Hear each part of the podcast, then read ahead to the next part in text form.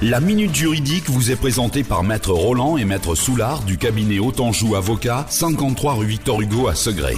Bonjour Maître Soulard. Bonjour Coralie. Euh, Stéphanie de Renazé euh, a entendu que le code de justice pénale des mineurs euh, vient d'entrer en vigueur, c'était le 30 septembre, et elle aimerait savoir ce qu'est la mise à l'épreuve éducative et à quoi ça sert.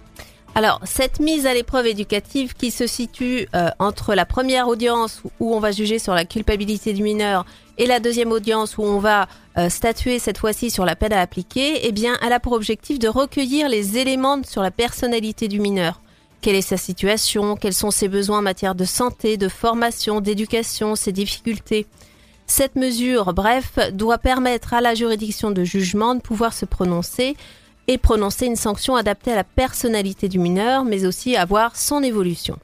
Pendant la mesure éducative, le juge peut par exemple prononcer une expertise, une mesure judiciaire d'investigation éducative, un contrôle judiciaire ou encore une assignation à résidence avec surveillance électronique.